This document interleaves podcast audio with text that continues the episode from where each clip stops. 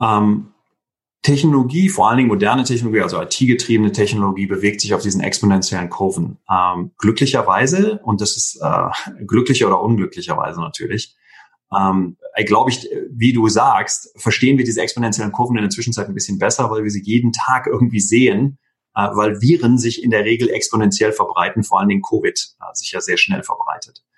Ähm, äh, Im Bereich Technologie ist es, viele Leute haben irgendwie über Moore's Law gehört. Also Moore's Law ist irgendwie, Computer verdoppeln sich in ihrer, ihrer Geschwindigkeit, ihrer Kapazität äh, etwa alle zwei Jahre. Ähm, das ist eine klassische, ein klassischer exponentieller Trend. Das Problem mit exponentiellen Trends ist, ähm, äh, Albert Allen Bartlett, der hat es mal an der UC Boulder hier in Colorado ähm, gelehrt und der hat mal gesagt, äh, the greatest shortcoming of the human race is our inability to understand the exponential function. Und das Problem ist, dass, dass wir tatsächlich sehr schlecht irgendwie nur exponentielle Trends verstehen können. Ich gebe dir ein ganz einfaches Beispiel. Wir können exponentielle Trends in der Regel kurzfristig verstehen, aber die Langfristigkeit über, übersteigt im Grunde unsere Fantasie. Also ganz einfaches Beispiel. Äh, wir arbeiten jetzt alle irgendwie von zu Hause. Äh, mein Homeoffice ist so etwa 30 Quadratmeter, also relativ groß, äh, relativ luxuriös. Jetzt stell dir vor, mein Homeoffice würde sich jeden Tag verdoppeln in der Größe. Ja, das kannst du halt irgendwie, die ersten paar Schritte kannst du das noch machen. Also irgendwie Tag zwei hast du 60 Quadratmeter, Tag drei 120 und so weiter. Bei Tag vier bist du bei 240 Quadratmetern, das ist die Größe meines Hauses, also wir haben ein relativ großes Haus, was schön ist.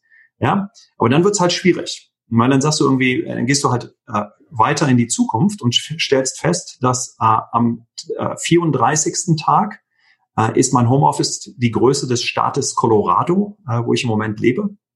Und dann äh, zwölf Tage später, am 45. Tag, äh, hat mein Homeoffice die Größe der Erde äh, eingenommen. Und das ist eben so dieses Problem, das du bei diesen exponentiellen Trends hast, dass du die Kurzfristigkeit, über die verstehst du. Du sagst irgendwie, ja, klar, mein iPhone, nächstes Jahr ist mein iPhone zweimal so schnell super, ja, oder zwei Jahre später. Was du nicht verstehst, ist, was bedeutet das denn längerfristig? Was bedeutet das denn in zehn Jahren, in 15 Jahren? Ja, und du kommst dann halt so, so zu so dem Dingen wie äh, zum Beispiel im Computerbereich.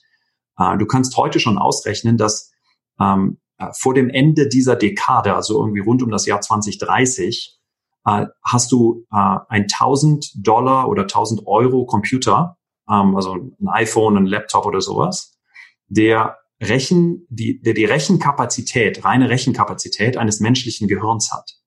Ja, das heißt, wir bewegen uns super schnell in eine Welt, wo äh, im Grunde äh, Technologie unglaublich äh, machtreich, äh, also powerful sein wird. Ja?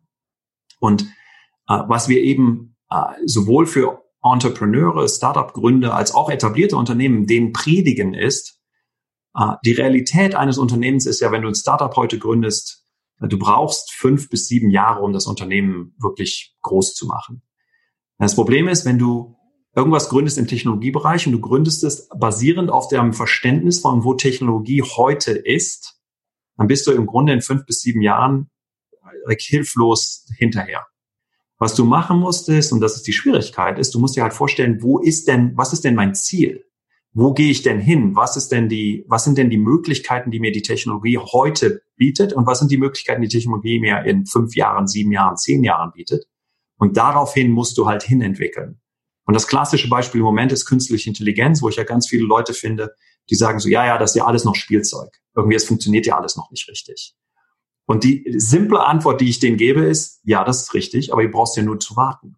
Alles, was du machst, ist, du brauchst nur zu warten. Und dann wird künstliche Intelligenz so gut sein, dass du halt etliche der Probleme, die wir heute sehen, halt lösen kannst.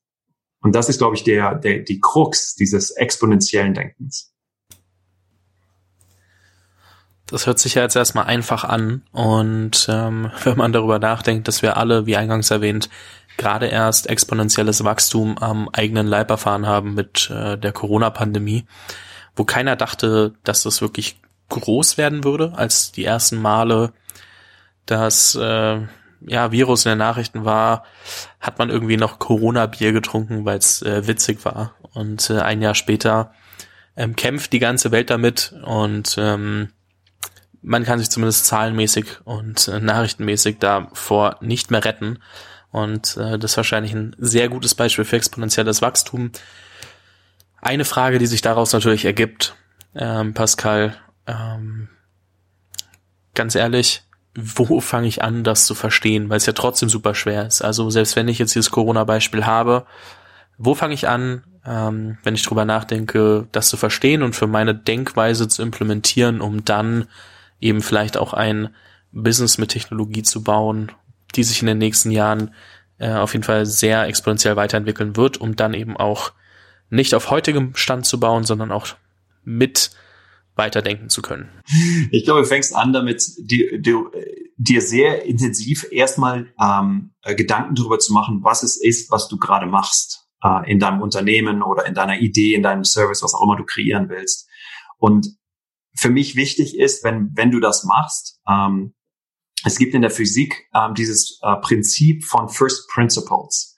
Also diese Idee hinzugehen und zu sagen, was sind denn die Kerndinge, die ich, die, auf denen ich mein, mein Business, meine Idee, mein Service aufbaue, von denen ich weiß, dass sie wahr sind. Ja, also in der Physik eben so, was sind die, die Grund, äh, die Grundwahrheiten in der Physik?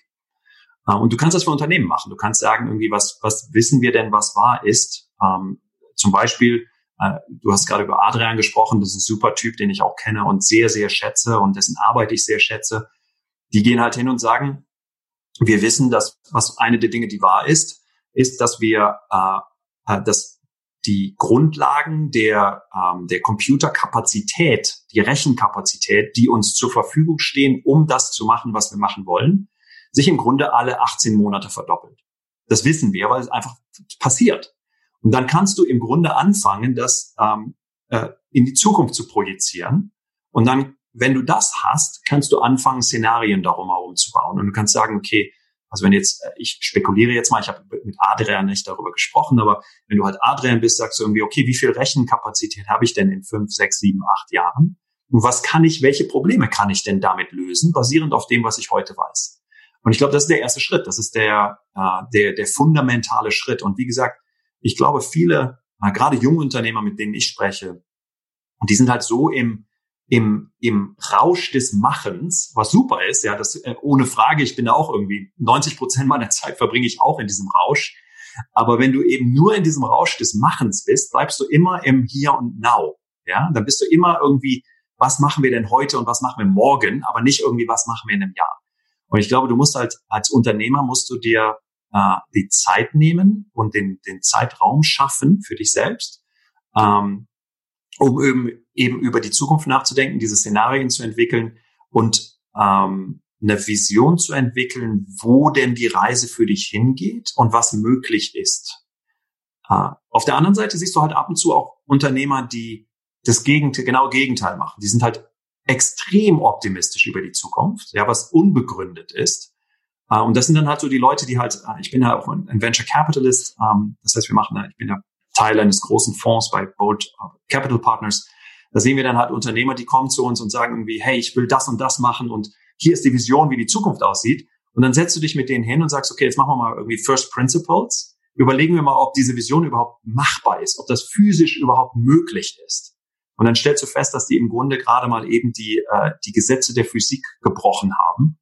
Äh, und äh, das ist halt auch nicht so wahnsinnig zielführend.